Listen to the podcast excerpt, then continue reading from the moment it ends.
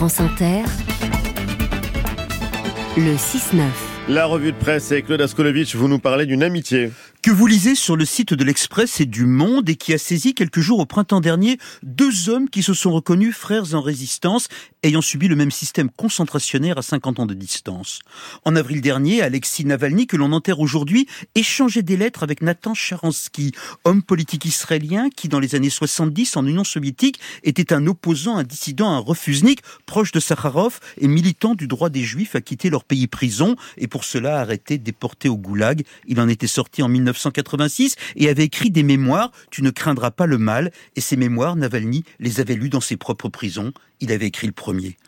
Cher Nathan, je vous prie de pardonner cette intrusion. Je viens de lire votre livre alors que j'étais au PKT, la cellule disciplinaire. À présent, je vous écris du CHISO, la cellule d'isolement punitif. J'aurais passé 128 jours. Ce qui m'a amusé, c'est que ni l'essence du système, ni ses méthodes n'ont changé. J'ai lu que vous aviez passé 400 jours en cellule disciplinaire. J'ai conscience de ne pas être le premier, mais j'espère vivement être le dernier, ou du moins un des derniers, à devoir endurer tout cela. Mon cher et très respecté Alexei, j'ai été bouleversé en recevant votre lettre. J'ai conçu ce livre non seulement comme une autobiographie, mais aussi comme une sorte de guide pour tenir face au KGB.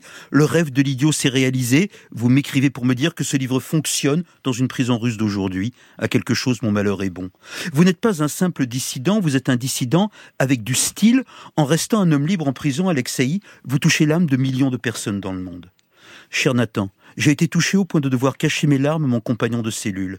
Cher Alexei, vous êtes aujourd'hui plus libre que beaucoup. Un jour, un poète russe écrivit Ne laisse pas ton âme être paresseuse, évite de battre l'eau avec un bâton, l'âme doit travailler jour et nuit, jour et nuit. En Russie, cela paraît difficile, mais vous, vous le faites sans effort. Travaillent-elles nos âmes?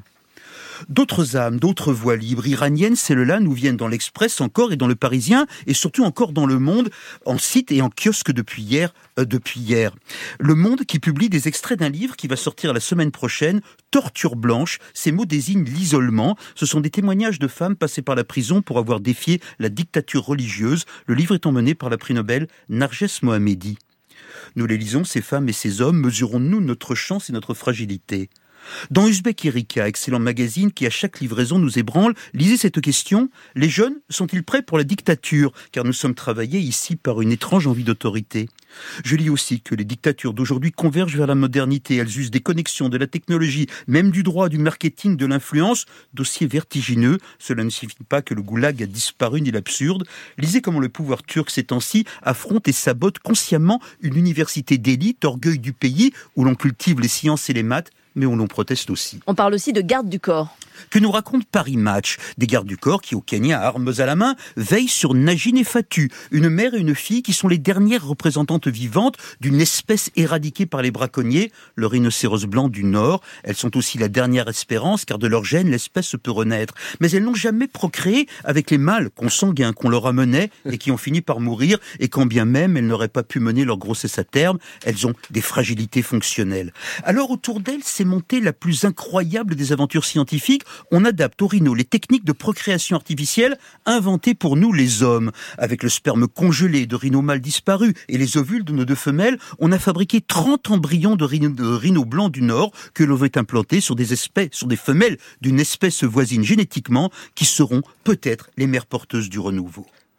Pendant ce temps, puisqu'on parle de bêtes, la montagne, édition du Cantal, nous raconte des chiens trop beaux, trop puissants qu'alors on abandonne. Des malinois, des patous, des staffs qui sont à la mode, car on fantasme le chien de combat, le chien policier, obéissant et terrible. Mais quand le chien grandit, on ne l'assume pas, on ne sait pas l'élever, alors direction le refuge, et ceux qui recueillent les, recueillent les animaux disent ne plus comprendre l'espèce humaine. Effectivement.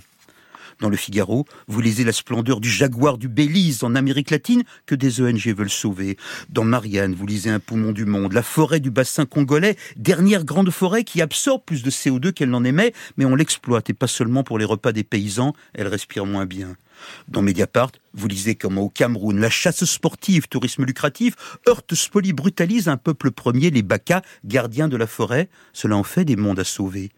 Dans le Figaro magazine, vous voyez des êtres humains assis au fond de l'eau, semblant y vivre, de y vivre, deviser, parler, méditer. Ce sont des habitants des Fidji qui se sont prêtés au jeu d'un photographe qui ainsi nous alerte sur la montée des eaux. Je suis déjà, moi, submergé par la beauté bleutée de cet engagement. Et enfin, une militante. Dans Nord Littoral et la Voix du Nord, édition de Calais, Louise Drouel, également DJ et performeuse sous le nom de Lou Blaster, mais aussi conseillère municipale et communautaire écolo, qui pour alerter sur les dénis de sa ville, pour défendre les migrants, proteste, destine, agite, et dernière frasque qui fait causer là-haut, se photographie sautant, dansant, posant ses pieds sur le mobilier respectable du salon d'apparat de l'hôtel de ville. Danserez-vous avec elle? Dans l'opinion, j'en termine, vous lisez la volonté du président Macron de mettre au pas notre bureaucratie et qui, pour ce faire, contourne son premier ministre tout neuf, danse, passe des savons, contourne les normes par des lois d'exception. Ainsi veut-il reconstruire Notre-Dame, construire le village olympique, relancer le logement. C'est finalement une autre forme de disruption. Merci Claude Askolovitch.